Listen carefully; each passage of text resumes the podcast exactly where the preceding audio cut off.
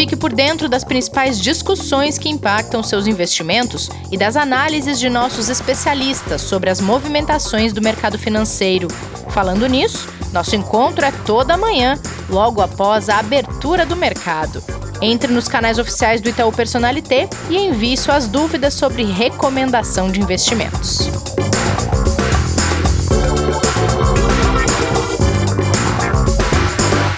Olá, sejam bem-vindos, bem-vindas ao podcast de investimentos do Itaú Personalité. Este é o Investidor em Foco e hoje é quinta-feira, dia 14 de maio. Bom dia, Kleber, tudo bem por aí? Bom dia, Rê, tudo bem e você? Tudo certo. Kleber, hoje a gente vai direto aos Estados Unidos porque mexeram muito com os mercados os comentários de ontem do presidente do Federal Reserve, o Banco Central americano, o presidente Jerome Powell ele falou em medidas adicionais de política monetária para tirar o país da recessão, previu tempos duros para a economia pela frente e ainda teve Trump com umas declarações bem fortes, né? Foi, a gente teve, na verdade, a fala do, do, do presidente do Federal Reserve nada muito é, diferente daquilo que já era o esperado, né? Acho que o que chamou mais atenção, né, foi o fato de uma preocupação de que o mercado tinha de que os Estados Unidos operariam com juros negativos e ele, por hora, descartou que isso deva acontecer por enquanto. Só que ele alertou para um outro risco, que ao invés da crise de liquidez que se preocupava assim ter, né? Agora a gente tem o risco de crise de solvência, né?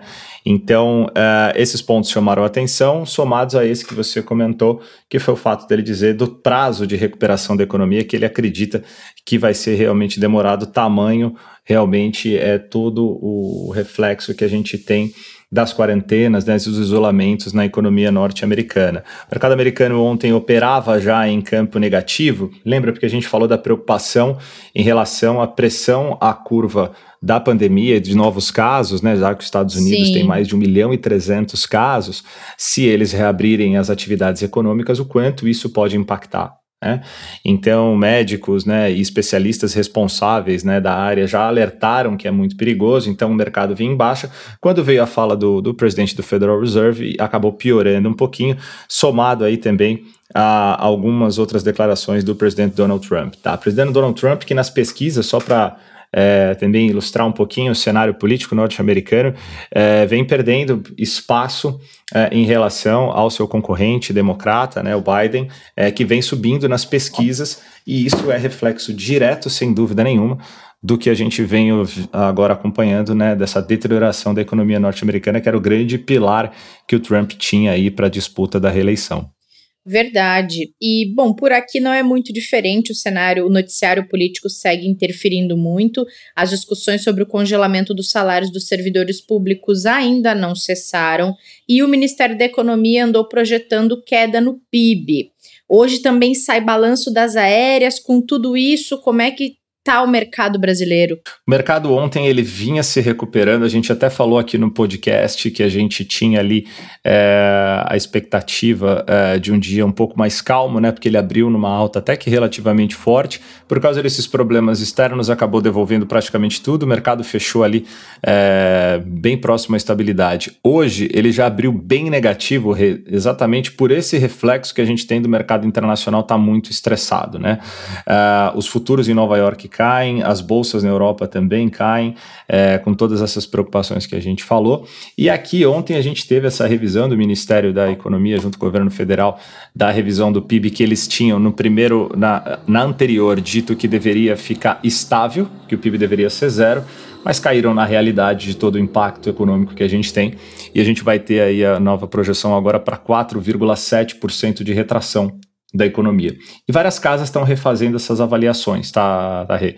A gente teve é, grandes bancos já fazendo, bancos internacionais fazendo revisões para menos 7% de PIB para Brasil em 2020. É, nós aqui da Itaú Asset é, fizemos ontem a revisão e ela foi para menos 5,3% também para 2020. É, e natural que isso vai ser mais revisto do que em tempos anteriores, porque a gente depende muito né, de quando que a gente vai sair do momento atual que a gente está para a retomada efetiva da atividade econômica. Né?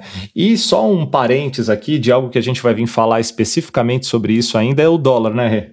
acho que a gente precisa dar um destaque é, para a moeda para a moeda norte-americana em relação ao real, que está sendo realmente é, muito forte esse, essa desvalorização que a gente tem. Você viu quanto que está hoje já? Sim. Né?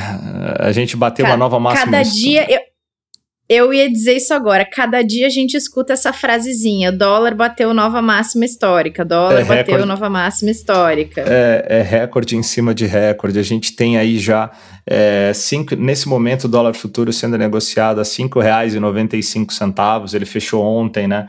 É, no mercado à vista, R$ 5,90. São 47% de valorização frente ao real só em 2020. O real é a moeda que mais se desvalorizou no mundo em 2020 e a diferença ela não é pequena, é uma diferença muito grande para os principais pares, né? É, quando a gente fala de países emergentes, países da América Latina, países de economias similares à do Brasil. E, e a gente já sente esse impacto também para o direto para o consumidor, direto para o cidadão aqui. Só para passar alguns números que saíram, é, por exemplo, videogames, computadores, componentes eletrônicos, é, redes de fast foods, né, na parte de alimentação que são americanas ou que compram insumos, né, que detêm insumos que são americanos, todas essas já estão sofrendo impacto grande com relação a essa valorização do dólar frente ao real. Então a gente deve acompanhar um pouquinho mais. A gente vai voltar aqui para falar só de dólar num podcast que acho que vai ser super importante, porque está ficando cada vez mais caro quando a gente pensa em dólar para o nosso dia a dia aqui. É, vamos fazer um programa só de dólar, até para tirar dúvidas que possam surgir aí de quem nos acompanha, interferência disso em investimentos, talvez uma oportunidade que surja por causa dessa de, desse aumento do dólar e dessa desvalorização do real. Enfim, vamos falar disso sim. Com certeza. Bom, gente, agora o nosso assunto vai ser outro. A gente vai falar de dólar em outro programa, mas hoje a gente vai falar de fundos imobiliários. Esse tipo de investimento que vem despertando muita curiosidade, muito interesse dos investidores, principalmente de alguns meses para cá. E com a crise, acabam surgindo, junto com esse interesse, algumas dúvidas.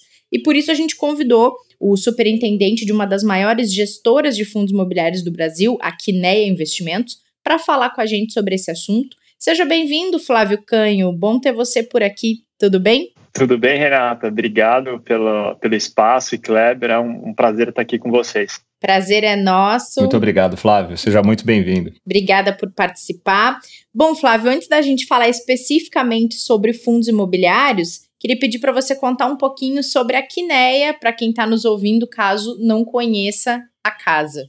Claro. É, a Quineia é uma gestora de, de fundos, é, criada em 2007. Ela foi uma, uma empresa criada já em associação com o Banco Itaú, e ela é dedicada a quatro uh, unidades de negócio, basicamente: gestão de fundos imobiliários, é, fundos de infraestrutura na parte de crédito, é, fundos de private equity, que basicamente adquirem participações acionárias em empresas não públicas, e os fundos multimercados é, tradicionais que, que são bastante conhecidos aí por todos. Então, essa é basicamente a empresa. Hoje somos quase 80 pessoas na Quineia e temos mais ou menos é, 65 bilhões de reais sobre gestão nesses fundos diversos.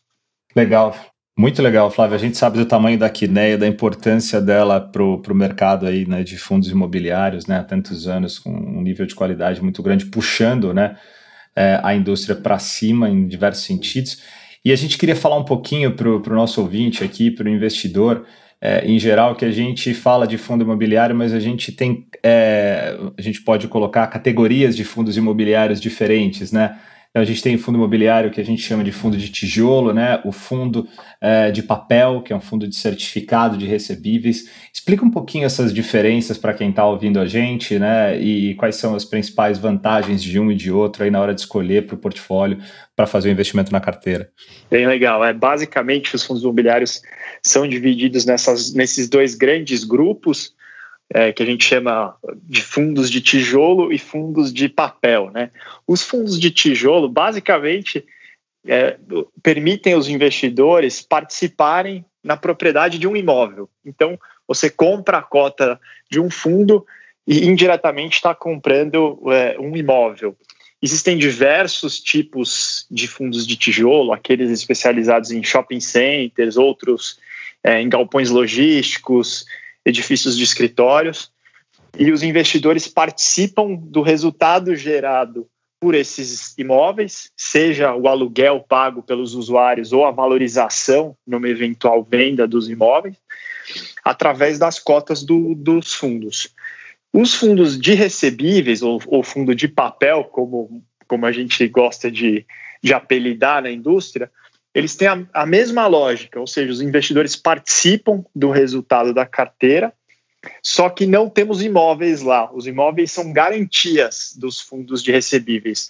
Esses fundos eles adquirem CRIs, que são certificados de recebíveis imobiliários. Basicamente, os CRIs são financiamentos imobiliários com garantias é, em imóveis. Então, o investidor não participa de um imóvel diretamente, mas sim de um financiamento a um imóvel que possui aquele imóvel como garantia. Ao invés de receber renda de aluguel, o investidor está recebendo os rendimentos desses CRIs. Mas é uma forma também de se participar do, do mercado imobiliário é, bastante tradicional.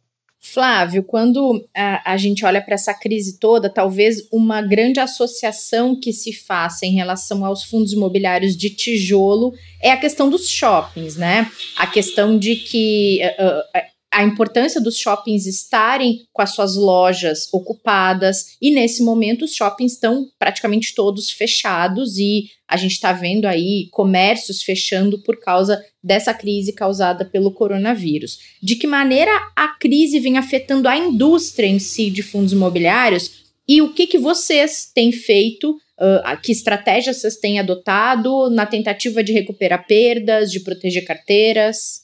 Legal, é, acho que essa é uma, é um tema bem interessante, Renato. Ele, ele vai dar aí ensejo a diversas conversas ao longo dos próximos anos, né? Porque a gente está, de fato, vivendo uma mudança de mundo, né? É, há dois meses atrás a gente viu uma deterioração grande dos, dos preços dos fundos imobiliários é, no mercado de bolsa. Então, a crise que, que chegou é, nas ações e no, no mercado de, de renda variável em geral, ela também afetou os fundos imobiliários, porque houve uma percepção de que essa crise ela afetaria muito é, é, a qualidade e a performance dos ativos, né? De fato, é uma crise muito séria e duradoura, mas houve um grande é, exagero, entre aspas, nessa derrubada de preços que a gente viu.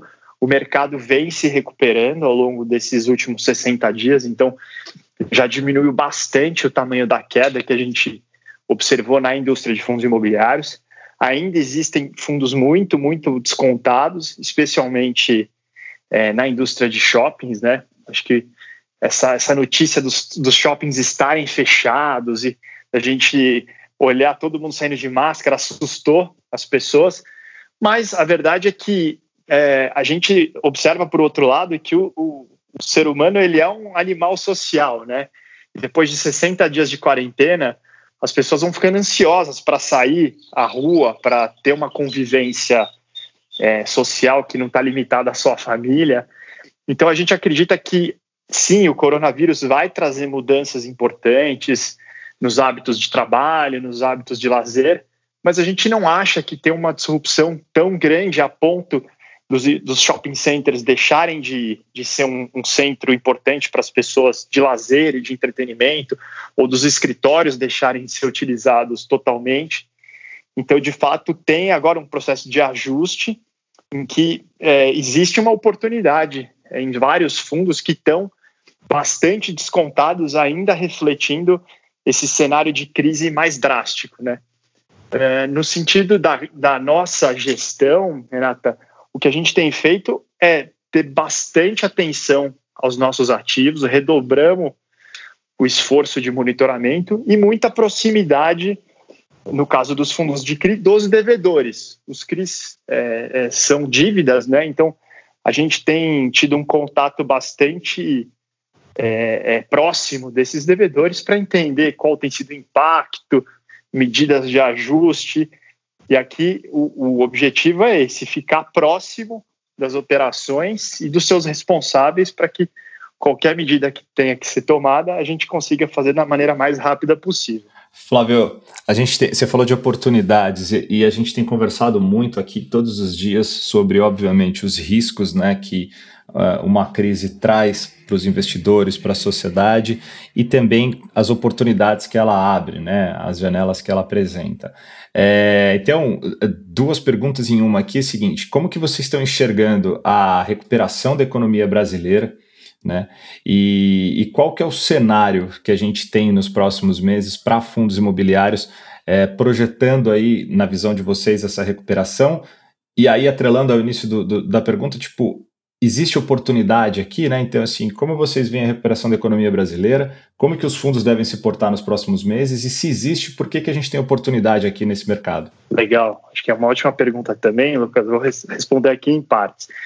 É, a, a, a, recuperação econômica, ela tudo indica que ela vai ser bastante lenta, né? A gente tem, tem também essa crise política agora para atrapalhar. A gente tem, já tinha a pandemia, agora tem uma crise política, então difícil acreditar numa, numa recuperação super rápida. Então a gente trabalha com uma recuperação lenta mesmo, de ao longo aí dos próximos dois anos, gradativa, né? E, e pouco a pouco.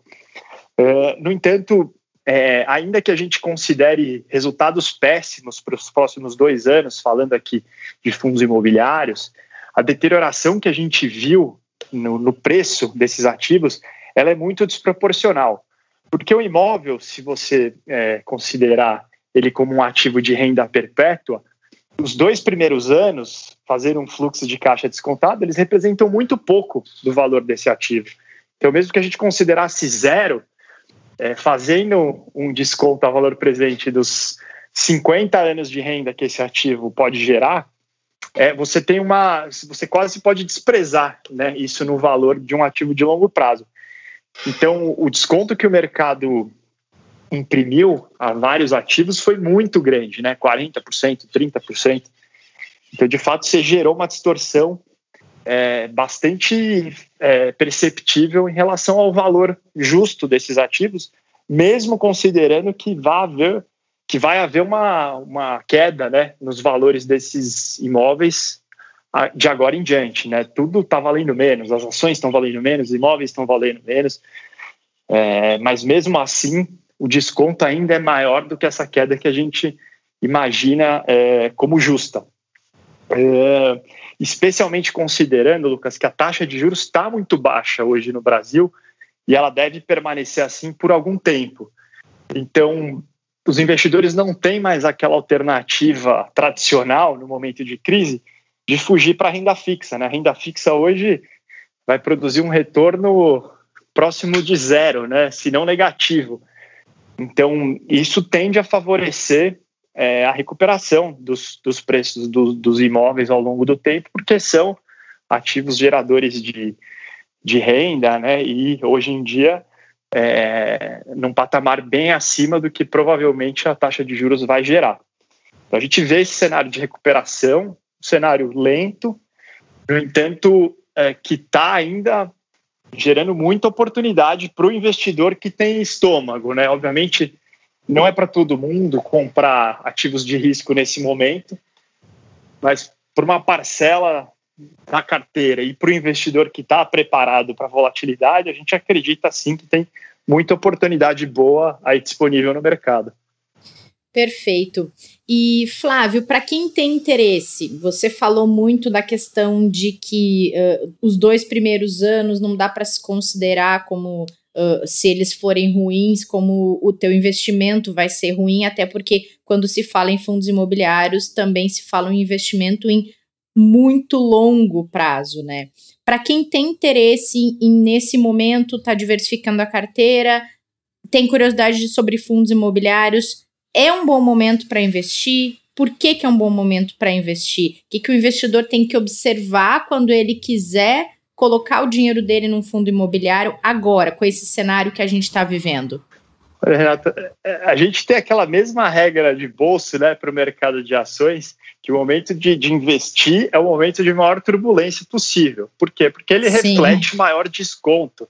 Toda essa incerteza que a gente está vivendo né, pela pandemia, e pelo cenário político, ela está afetando as cotações. Então, de fato, o investidor está comprando é, é, na liquidação. É possível que caia ainda mais? Com certeza, né? Ninguém tem bola de cristal e é possível que o mercado piore ainda mais. No entanto, a gente já tem um desconto importante hoje. Então, talvez seja o caso do investidor separar uma parcela do, do patrimônio para fazer esse investimento e ir alocando ao longo é, do tempo, fazendo isso em três ou quatro desembolsos, né? Um agora, um daqui dois meses, outro daqui a três meses, porque se o mercado piorar ainda mais, ele compra ainda mais barato lá na frente. Se o mercado melhorar, pelo menos ele já pegou aí esse vale é, e fica feliz com isso. Então, a gente acha que é importante dividir as alocações, não fazer isso só num desembolso único, para que você pegue é, talvez aí é, é, até janelas diferentes de mercado. É, e, e, e, o importante é, é, visualizar a qualidade daqueles ativos que ele está adquirindo. Então, não importa só o desconto, né? Tem que ver a carteira. Se é uma carteira de qualidade, o desconto realmente é um desconto, né? Se a carteira não tem qualidade, pode ser que o desconto só seja um ajuste para a nova realidade. Então é importante conhecer a gestora, qual é o histórico desse fundo, é, quais são os ativos, entender qual é o valor patrimonial desses ativos e o desconto que, que o mercado está é, é, aplicando a esse valor patrimonial.